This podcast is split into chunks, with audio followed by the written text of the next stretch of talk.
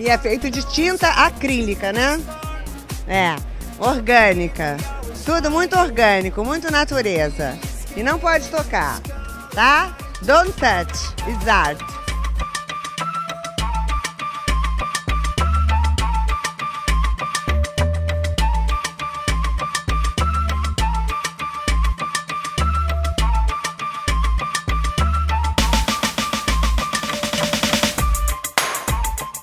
E aí, gente perdida? Tá começando mais um Não Pode Tocar. Eu sou o Rodrigo Hipólito e este é o terceiro episódio da nossa quinta temporada. Se você chegou aqui agora, o Não Pode Tocar é um podcast sobre teoria, história, crítica, prática de arte e temas afins. No nosso feed, você encontra, além dos episódios de temporada, com conversas, ensaios e experimentações, o Pataquadas, no qual a Alana de Oliveira repercute as principais notícias do mundinho da arte com colunas abertas de Denis Almeida e Camila Saloto, e o Não Pode Chorar, que são os episódios nos quais nós contamos algumas desventuras da vida e pensamos em modos criativos de lidar com elas. Nós lançamos episódios todo domingo e estamos presentes em todos os tocadores de podcast, também nos aplicativos comumente usados para ouvir música como o Deezer e o Spotify. Para quem não usa aplicativos para ouvir podcast,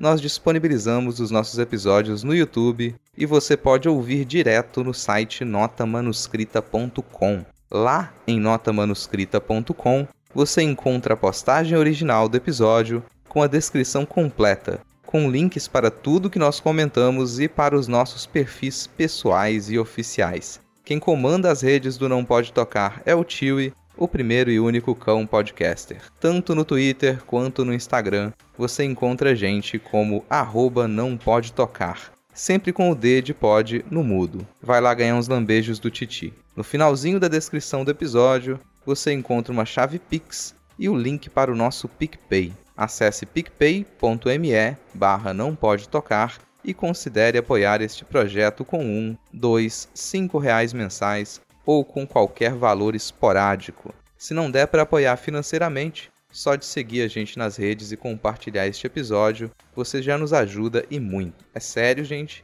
Seguir os perfis dos podcasts que você escuta ajuda demais para as pessoas conhecerem os programas. Agora chega de recados iniciais, vamos para o episódio de hoje, no qual a Fabiana Pedroni e eu conversamos sobre a teoria do não objeto de Ferreira Goulart. Bora lá!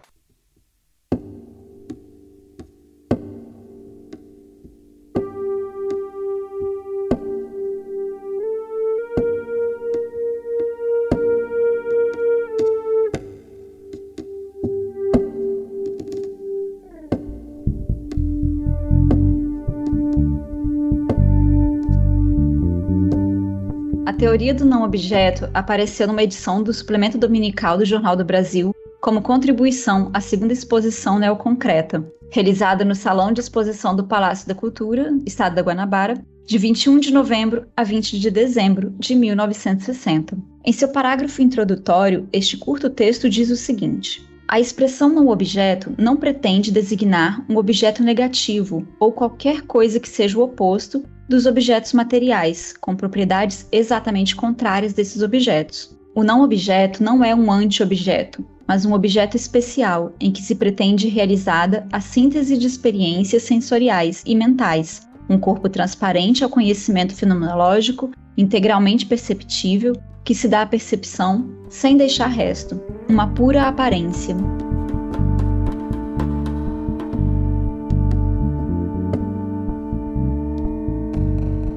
Teoria do não objeto, publicada por Ferreira Goulart no suplemento dominical do Jornal do Brasil, praticamente em conjunto com o Manifesto Neoconcreto, em 1959, pode ser considerada como base para a compreensão das especificidades da produção neoconcreta e também como influência das obras pós-neoconcretas daquele grupo de artistas. Como o movimento neoconcreto é considerado o primeiro movimento da arte contemporânea no Brasil, não é de se estranhar que muita coisa já tenha sido escrita sobre aquelas produções e sobre o neoconcretismo de modo geral. Enquanto isso, talvez a gente não encontre tanta coisa assim para nos ajudar a entender a teoria do não objeto do Ferreira Goulart. Não é como se não existissem análises, óbvio, mas para quem entra em contato pela primeira vez com esse texto, pode ser necessário uma ajudinha para entender o que, que o Ferreira Goulart propôs. O conceito de não objeto mostra-se como possível meio de desenlace dos elementos que envolvem a experiência do sujeito com a produção de arte.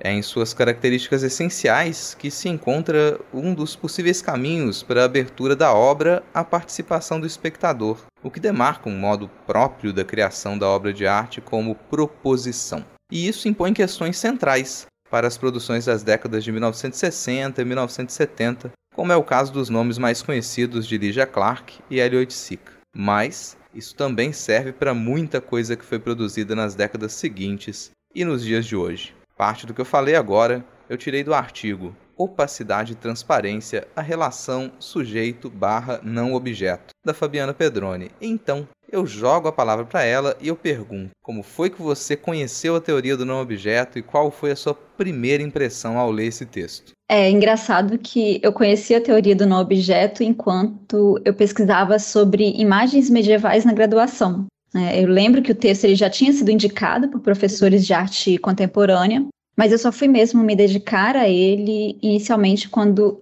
eu coloquei ele junto de uma outra noção né, de estudo de imagem, que era a noção de presentificação das imagens medievais. Quer dizer, quando uma imagem ela evoca uma presença, ela evoca algo além dos significados que estão contidos na sua materialidade. Não estava se falando ali de representação, né? Que reapresenta algo, que faz o lugar de alguma outra coisa, mas de uma imagem que evoca como presença. E isso vai ser um ponto central quando se discute imagens medievais, porque não é o, o invisível que se apresenta ou se representa, né? Não é Cristo ali representado numa imagem. É Cristo imagem, é, é Deus como presença de ser. Então, a imagem ela faz uso da sua materialidade para reafirmar a presença do sagrado. Isso pensando dentro do, do, do campo das imagens medievais. E o texto do Goulart, ele estava, é, era um texto que estava aqui circulando, né, dentro do, enfim, da, das indicações que eu tinha de leitura na época, durante a minha graduação. E eu lembro que quando eu comecei a ler o texto, eu falei, nossa, isso tem tudo a ver com, com imagens medievais, com pensar essa presença, né? Porque ele, o, o fala disso no texto, né? A gente vai conversar melhor sobre isso depois, mas dessa, desse sentido de aparecer. Então, quando eu me deparei com o texto do Goulart, foi muito marcante, porque ele vem de um outro contexto, trazendo questões que me são caras até hoje, quando agora eu estudo livros de artista e livros ilustrados para infância. E porque é isso, a primeira impressão que tive ao ler o texto é algo que, que continua ainda me perseguir em tudo que eu pesquiso, né? Que é essa vontade de entender as imagens, o mundo como uma presença, como algo que que se coloca realmente diante da gente, não como uma representação distante, morta das coisas. Não como se o mundo fosse fosse uma cebola meio murcha, sabe, que a gente vai descascando e que cada camada ali de casca é uma sobreposição de significado. Esses significados eles vão encobrindo, encobrindo, encobrindo,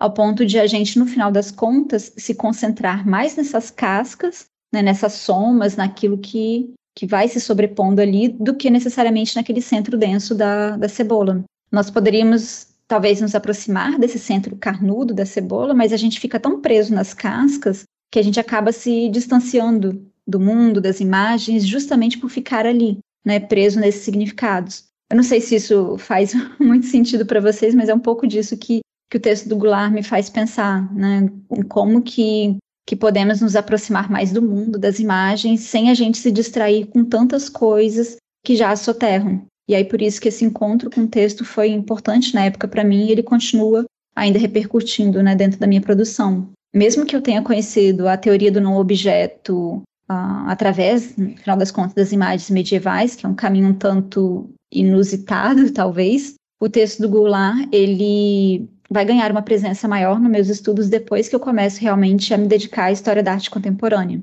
Né? Porque quando a gente pensa ali o finalzinho dos anos 50, início dos anos 60, quando a teoria do Goulart ela foi escrita, né, e, e começa a ter uma presença mais forte, é, a gente estava numa passagem da arte moderna para a contemporânea, em que se questionava fortemente o objeto artístico, o fazer artístico e também a sua recepção. Quer dizer, a gente questionava ali a arte, o artista e o público. E isso vão ser pontos centrais quando a gente está pensando vários tipos de produção artística, né? É, o meu contato foi completamente diferente desses. Eu, eu entendo tudo até o, que você falou, é relação com, com imagem medieval. Mas quando eu entrei em contato com, com esse texto, eu estava, sei lá, na metade da graduação. Era a época que eu estava estudando muito filosofia da arte. Minha monografia ela foi para a área da filosofia da arte. Meio que eu não não acreditava muito que eu seria artista, que eu teria produção poética. Então eu já, já tinha uma postura de que eu vou, que eu vou fazer é teoria, eu vou escrever, eu vou pesquisar, eu vou trabalhar com crítica. Na época eu escrevia, publicava uma crítica no jornal aqui, um texto de catálogo ali, tentava fazer uma outra curadoria. Então já na metade da graduação eu já estava muito envolvido com teoria da arte. E quando a gente fala de arte brasileira, você começa a estudar arte contemporânea no Brasil, é quase que imediato você cair nesse texto. Na época até eu era um pouquinho revoltado porque eu, eu me irritava com o fato de que muito do que a gente estudava em história da arte do Brasil parava no movimento neoconcreto. No máximo ia até a Tropicália ali. Depois disso, se você quisesse ver alguma coisa mais específica, você tinha que esperar algum professor ou professora lançar uma disciplina de tópicos especiais para você conseguir ir além de Ligia Clark e Elliot Oiticica. Coisas mais recentes, né? O que tinha para ler dessa época já era muito recomendado pelos professores. Foi mais ou menos assim que eu caí no, no Ferreira Goulart. Como eu estava muito envolvido na época com leitura de Arthur Danto e do Martin Heidegger, que seriam as bases para minha monografia, a minha leitura da teoria do não objeto, ela era muito viciada em percepções que eu tinha da teoria da arte a partir de leitura do Martin Heidegger. Então eu embarcava no que o, o Ferreira Goulart dizia e eu começava com alguns questionamentos que hoje até quando eu vou analisar, eles são um, pouco inocentes ali. Então eu leio o texto do Ferreira Goulart hoje e eu fico pensando, nossa, talvez isso aqui pudesse ser explicado de uma maneira um pouquinho mais direta, um pouquinho mais evidente, não precisasse de uma linguagem tão poética para ele falar aquilo também, mas na época eu adorava essa linguagem super poética. E que o Ferreira Goulart usa, afinal, né? O Ferreira Goulart é, é poeta, então o texto teórico dele, o texto crítico dele vai muito nesse sentido, né? Quando ele começa a questionar esse, o, o que é esse objeto, o que é esse quase objeto, o que é esse não objeto, como é que a gente entra em contato com a coisa propriamente dita, como se ela tivesse uma essência, e quais são as camadas que estão entre essa coisa essencial e a nossa percepção. Isso é o, o modo como eu captava o texto naquela época, não me preocupava tanto com as influências que ele teria nos trabalhos do período neoconcreto e posterior, o que é uma falha até para estudar a teoria da arte. Você estuda a teoria, ela é o seu objeto de análise, mas se você não se preocupa em qual a relação que aquela teoria tem com os trabalhos de arte e como que ela influencia e é influenciada pelos trabalhos de arte, meio que você se perde na área. Você começa a se desgarrar dos motivos, das motivações para o surgimento daquele, daquele pensamento. Hoje, quando eu retorno à teoria do não objeto, para mim é, é muito mais interessante perceber como que o Ferreira Goulart trabalhou aquilo a partir do contexto em que ele estava, como resposta às transformações que a arte contemporânea no Brasil apresentava. Assim. Ferreira Goulart, quando ele escreve tanto o Manifesto Neoconcreto quanto a teoria do não objeto, ele faz parte de um grupo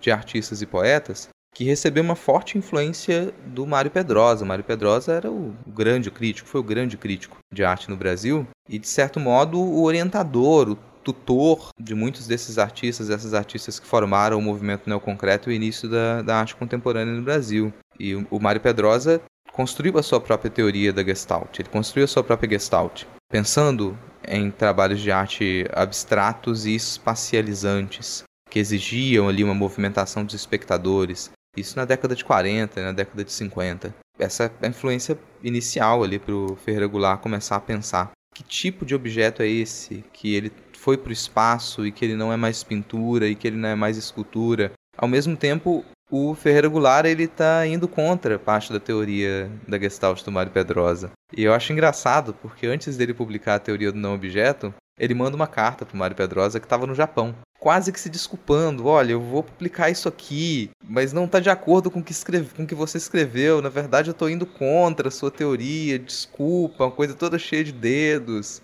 E claro que o Mário Pedrosa não estava realmente preocupado com isso, assim. Quando a teoria do não objeto sai, é muito nítida a relação entre o que o Ferreira Goulart está dizendo e as experimentações desse grupo que vai formar o neoconcretismo, principalmente a Lígia Clark. É com quem ele está dialogando. O que novamente também é engraçado, porque o Ferreira Goulart ele vai começar a pensar no manifesto neoconcreto a partir das rixas que ele tinha com os poetas concretistas paulistas. Ele vai brigar com os poetas concretistas paulistas que eram mais rígidos, estavam pensando uma poesia matemática, e ele retorna para o Rio de Janeiro e tenta formar um núcleo de poesia concreta carioca e lançar um manifesto neoconcreto para iniciar uma nova fase da poesia concretista. Só que quem responde ao interesse do Ferreira Goulart são artistas visuais. Então, meio que você não tem, você não fala de poesia neoconcreta. A poesia concretista, ela continuou a se desenvolver em São Paulo e aquilo que o Ferreira Goulart estava pensando de início com relação à poesia neoconcreta para o Rio de Janeiro se torna outra coisa, se torna uma coisa completamente distinta e que a gente vai passar a chamar de um movimento neoconcreto. O texto, essa teoria do não objeto, para mim hoje ela é uma resposta a isso, uma resposta Há também uma espécie de frustração do Ferreira Goulart ele de não ter conseguido fazer um movimento de poesia concretista carioca que fizesse frente à poesia concretista paulista.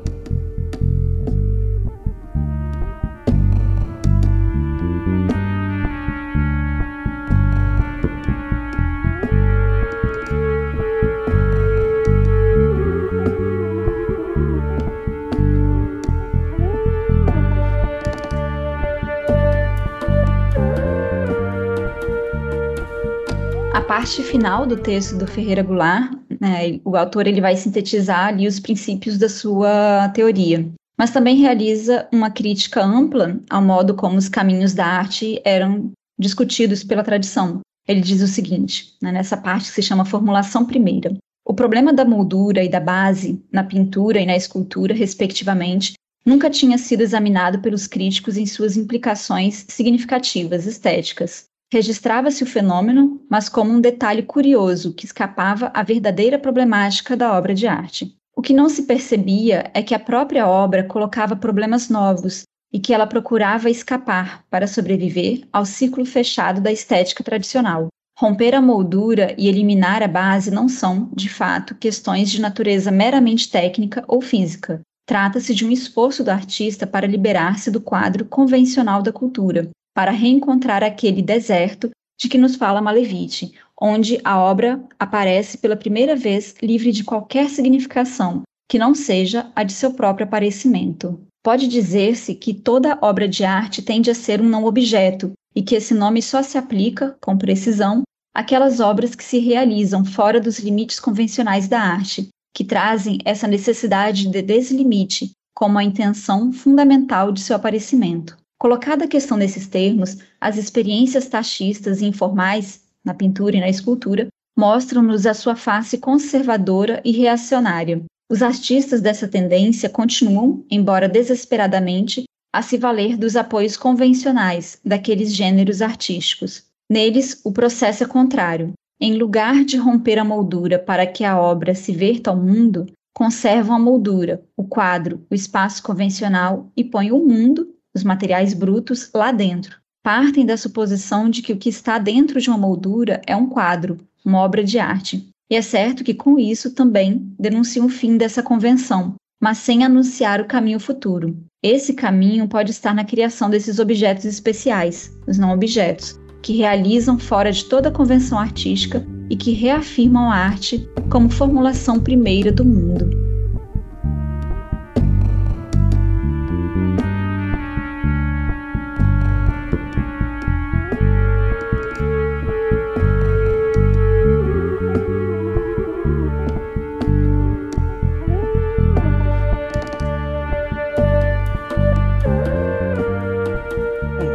Direto pro texto, né? O que que, o que, que diz esse texto, como que ele está organizado. Talvez isso ajude um pouco quem está começando, quem pegou o texto agora, quem está estudando esse período e quer compreender por que, que ele é tão importante. E tem duas versões, acho que já é bom dizer isso de início também, porque esse texto ele tem a versão, uma versão curta que foi lançada primeiro e ele tem um complemento depois com uma entrevista fictícia, um texto em forma de diálogo que o Ferreira Goulart ele acrescenta à, teoria do não objeto porque ela precisa de explicações. Então que a parte a versão primeira desse texto, né, a primeira versão, ela tem uma divisão em três, três blocos. Tem um primeiro bloco em que ele fala da crise da arte como opticalidade contemplativa, é um pouco dessa crise da, da categoria pintura e da categoria escultura como objetos de arte para você observar. Tem uma segunda parte, um segundo bloco, em que ele fala de um momento de passagem,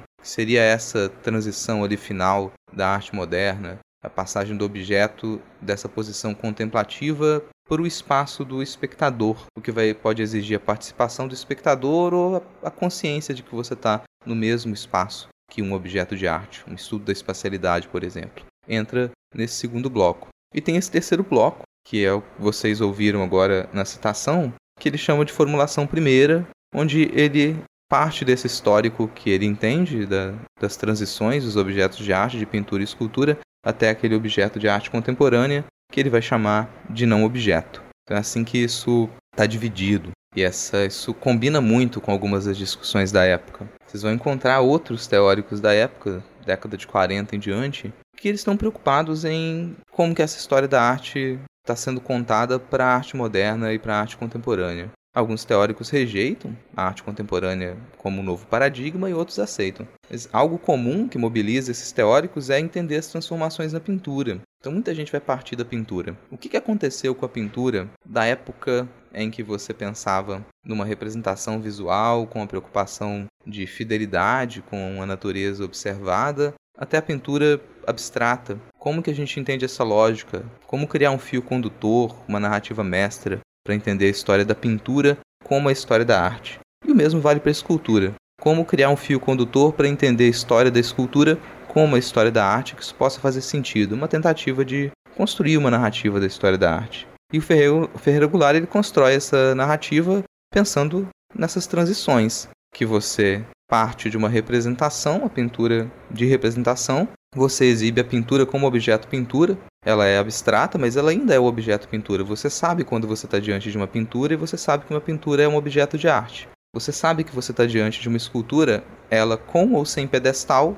e por ser uma escultura você sabe que está diante de um objeto de arte. Mas isso para ele seria diferente dos objetos que começam a ser apresentados por artistas brasileiros da época. Lígia Clark, Amilcar de Castro, eles apresentariam não só esculturas sem pedestal, como objetos que eles se valem de ser a apresentação de alguma coisa ou a presentificação de alguma coisa. Eles não têm um significado prévio, eles estão no mesmo local que você, dividem o mesmo espaço que você, você não tem um nome, não consegue relacionar esse objeto com a representação de alguma coisa, e por isso ele resolve nomear isso de não objeto. Essa é a formulação dele. Então, no texto curto da teoria de não objeto, a gente tem muita coisa. A gente tem uma ideia de narrativa da história da arte, uma ideia de como se deve fazer crítica de arte e uma ideia de como que você poderia chamar esse novo tipo de objeto que começa a surgir, que é abstrato, que não é representação e que faz questão de se afirmar no espaço. É muita coisa para um texto bem curto até. Mas dito isso, assim, vou... a gente entende como o texto está estruturado, como texto curto. Recomendo que vocês acessem o texto que está linkado na descrição do, do episódio em duas versões. Essa versão que contém só os três blocos e uma versão que contém, além dos três blocos, essa, essa parte de entrevista fictícia, de texto em forma de diálogo. A gente entendeu a estrutura, entendeu o contexto em que aquilo foi escrito, mas afinal, o que, que é um não objeto, Fabiana? Bom, acho que para a gente conseguir fazer essas diferenciações, né, já que o, o Ferreira Goulart ele fala que o não objeto ele não é um, anti-objeto, nesse sentido de, de ser contradição. Uh, ele coloca ali um outro ponto de, dentro dessa escala de comparativos, digamos, que é o quase-objeto, que seria esse elemento de representação que o Rodrigo falou. Então, quando a gente coloca esses três termos juntos, fica muito mais fácil da gente conseguir compreender qual que é esse lugar desse não objeto, o que, que o define ali dentro da, dessa teoria do Goulart. Se a gente pensa nessa relação entre sujeito e objeto, essa relação ela se dá através da mediação do nome. Se a gente tem um objeto que ele tem ali a designação de um nome, é por esse nome que ele vai ser apreendido e assimilado pelo sujeito. Então, se eu falo cadeira, né, a pessoa compreende o que é uma cadeira, ela tem ali a, a aderência desse objeto, da coisa, a um uso, a um significado. A gente acaba formando muitas vezes até mesmo uma ideia mental ali do que seja uma cadeira, uma pré-concepção né, do seu uso e da sua função como um mobiliário de assento. Mas essa cadeira ela pode ser também um quase objeto, quando ela passa de, de um objeto do mundo real para ser uma representação. Né? Ela está meio caminho ali entre o objeto e o não objeto.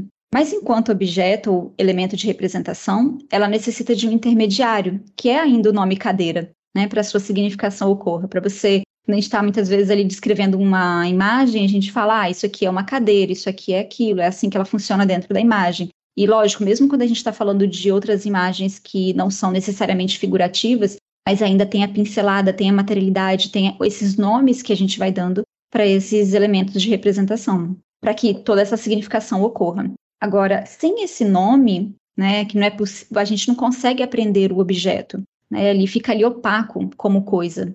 Goulart está falando que a gente tem dentro da ideia de objeto como se fosse essa natureza dupla, né, algo que é a coisa e o nome. Então, se a gente tira o nome, a gente fica com uma coisa opaca, que a gente não consegue se relacionar com ela, né, como se tivesse uma barreira ali. A gente precisa desse nome para se relacionar com esse objeto. Só que o não objeto, ele dispensa esse intermediário que é do nome né? Porque ele não faz uma referência a qualquer espécie de função. Você não senta necessariamente no objeto, não é para isso que ele serve. Então a gente retira essa questão da função. E a sua significação, ela está dentro da sua própria forma, né? dentro do, do, do próprio não objeto. Como o Rodrigo disse, ele não é uma representação, mas ele é uma apresentação. É um aparecimento primeiro de uma forma. Ele então ele é, ele é uno ali, né? É, é um inteiro que não precisa necessariamente dessa nomeação para ganhar um significado pelo sujeito. Aí o Goulart ele vai falar assim, né, dentro do, da teoria do não objeto, que o objeto então ele se esgota nessa referência então de uso e de sentido, mas que o não objeto ele não possui essa opacidade. E daí o seu nome, né? Ele, o não objeto ele é transparente à percepção. Então isso modifica a forma como a gente se relaciona com ele sem essa mediação do nome. Quer dizer, muito do que ele define como não objeto, vocês vão encontrar nesse complemento da teoria do não objeto, que é esse texto em forma de diálogo.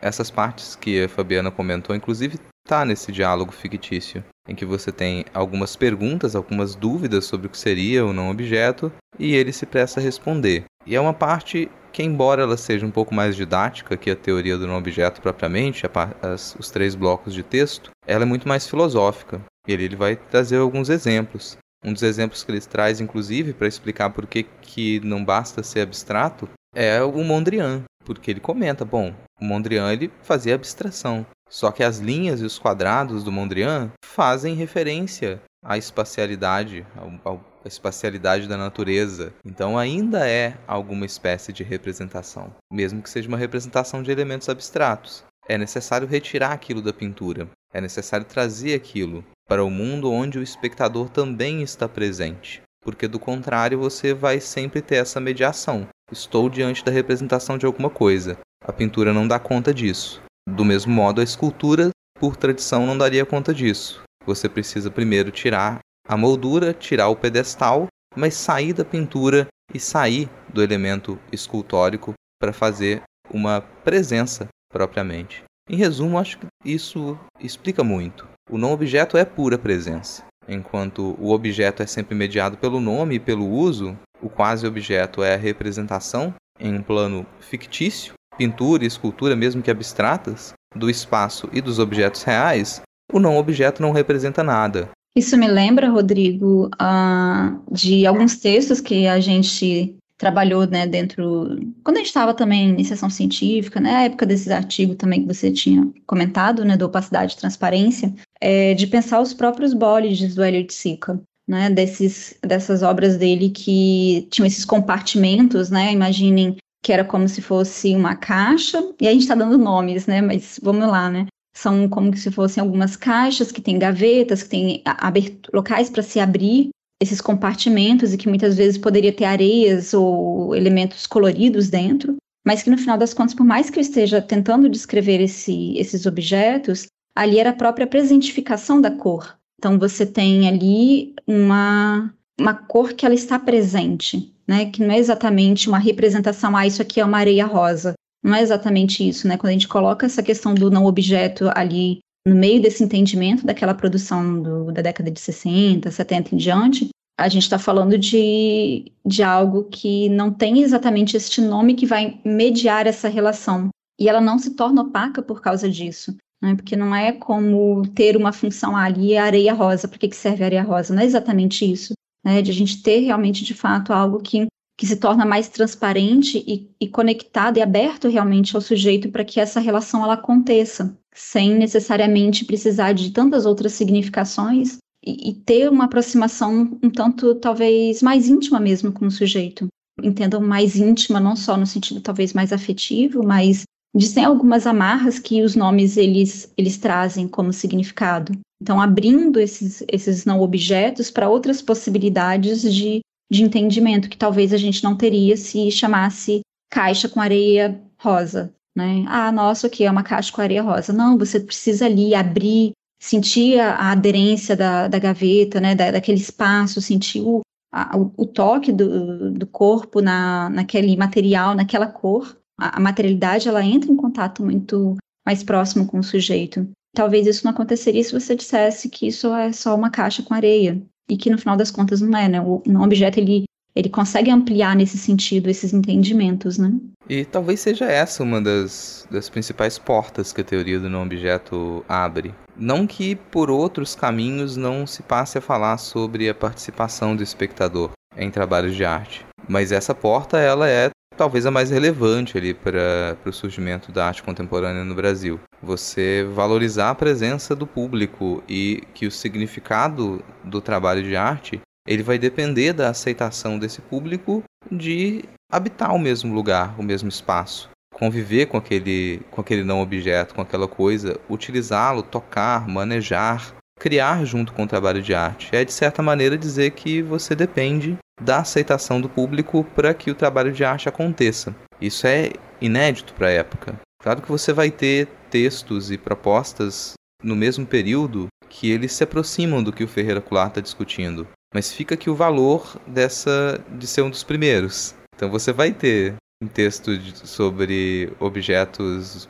do minimalismo em 1962, logo na sequência. Você vai começar a falar de participação do espectador, não muito tempo depois. Você começa no final da década de 60, início da década de 70, a tentar estruturar essas novas possíveis categorizações. Então, quem não estuda arte contemporânea já ouviu falar de campo expandido. Então, todas essas teorias, elas não se contradizem necessariamente. E fica o valor da teoria do não objeto de ter sido publicado em 1959. É muito provável que a marca que a teoria do não objeto deixa para a arte contemporânea, ela esteja nítida até hoje. Então, quando a gente continua a falar de participação do espectador, quanto a gente já pressupõe isso na hora de pensar uma proposição de arte, que eu espero que o público circule pelo trabalho, que eu espero que o significado do trabalho ele seja aberto, ele se construa na medida em que o público aceitar esse contato,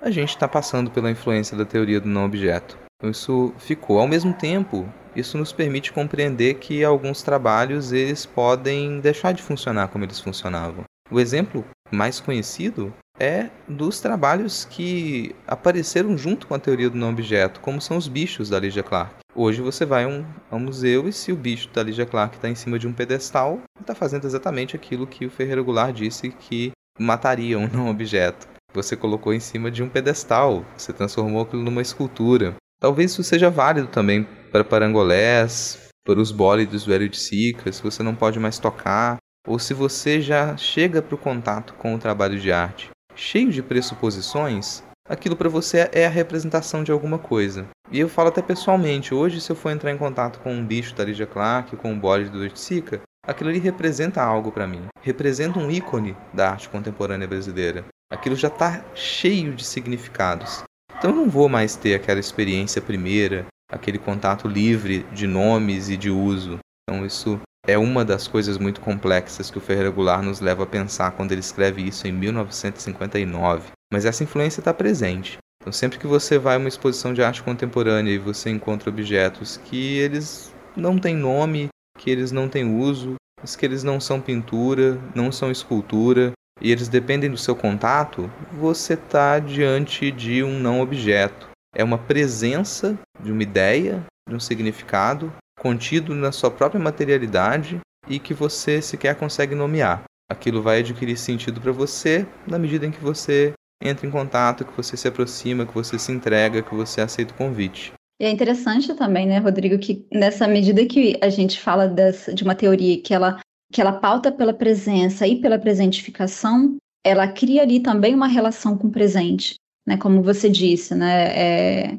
algumas obras elas não vão funcionar mais da mesma forma que ela de, talvez seria como um não objeto, que elas ganharam um nome, elas são os bichos, né? Elas têm ali dentro do, do seu histórico algo que já traz uma certa opacidade para quem já conhece há muito tempo e a coloca ali dentro desse, desse nosso campo de estudo. O que vai funcionar de uma forma diferente, claro, para uma pessoa que está visitando talvez um museu pela primeira vez ou algo assim, porque é o presente daquela pessoa. A gente muitas vezes acaba tirando um pouco do, do foco único da significação dentro da, da obra em si, do tempo da obra, mas também tem o tempo do sujeito, o tempo daquilo do que está acontecendo naquela relação. E isso vai ser importante para a gente pensar também o que, que continua funcionando para a gente como não objeto, dessa formulação primeira. Talvez daí também essa, essa influência tão forte da teoria do não objeto para as produções mais atuais, porque elas estão no nosso tempo presente. Se eu for pensar quais que são essas influências da teoria do não objeto na, na arte contemporânea brasileira ou na arte contemporânea de uma forma geral, talvez eu pensaria no sentido de, de se colocar o lugar da arte como um lugar do mundo, no, no próprio mundo. Porque o Goulart ele diz que o, o, fundo sobre o qual se, se percebe o não objeto né, não é esse fundo metafórico mais de, de uma expressão abstrata, de uma expressão ali da representação, aquele da representação em pintura, de uma cadeira, por exemplo, como a gente tinha falado antes. Mas é um espaço real, é o espaço do próprio mundo, dessa relação do, do sujeito. Então, isso significa que a gente continua a, a significar. Afinal, a gente não quer um mundo vazio de sentidos, mas essa significação, ela se pauta num novo espaço, num novo lugar que é um lugar no mundo, que vai estar ali ao lado de outras manifestações culturais.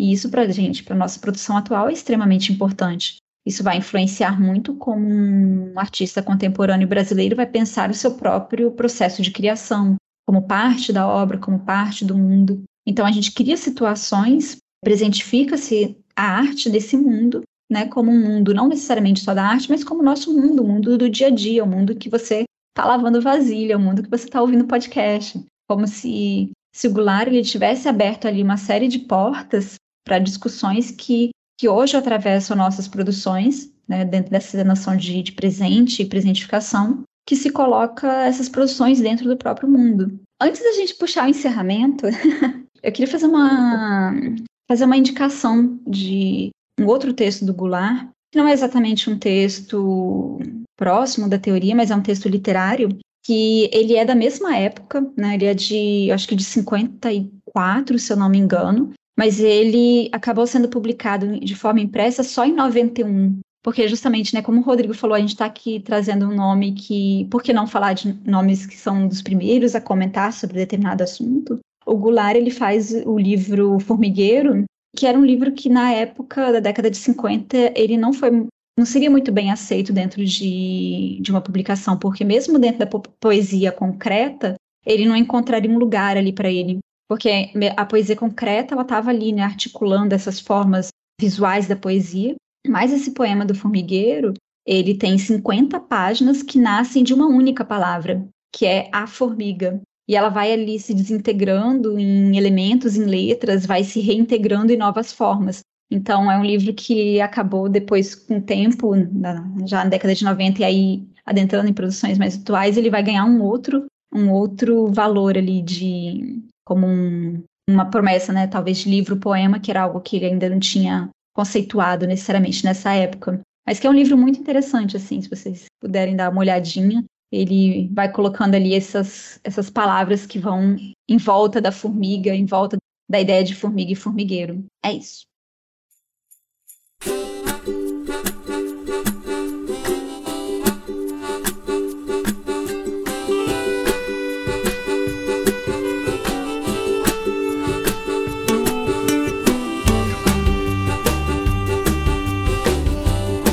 Tá aí Encerrando mais um Não Pode Tocar. Gostou? Não gostou? Fala com a gente. Você pode entrar em contato com a gente através do e-mail, que é nãopodetocar@gmail.com ou das nossas redes sociais, que são todas arroba não pode tocar, sempre com o D de pod no mudo. E quem comanda as nossas redes é o Tiwi, o primeiro e único cão podcaster. Segue lá a gente no Twitter e no Instagram e vai lá ganhar uns lambejos do Titi. E aproveita que você tá aí e acesse o notamanuscrita.com. Lá você encontra a postagem completa deste episódio, com os links para os nossos perfis pessoais e oficiais, para as referências também que nós comentamos neste episódio. No finalzinho da postagem tem uma chave Pix e o link para o nosso PicPay. Acesse picpay.me barra não pode tocar e considere apoiar financeiramente este projeto com um, dois, cinco reais mensais ou com qualquer valor esporádico. Se não der para apoiar financeiramente, só de seguir a gente nas redes e compartilhar este episódio você já nos ajuda e muito.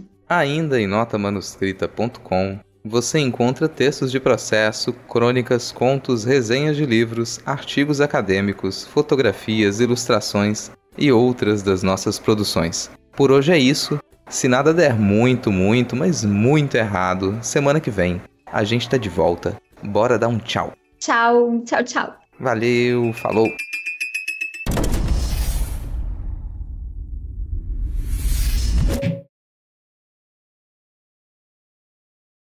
É muito provável que a marca que a teoria do não objeto deixou para a arte contemporânea brasileira, ela.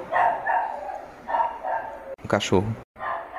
É, acho que quando ele fica sozinho, ele. Ficou muito ele a interessante. vibrar. A marca que a teoria do não objeto deixa é cachorro. Adorei.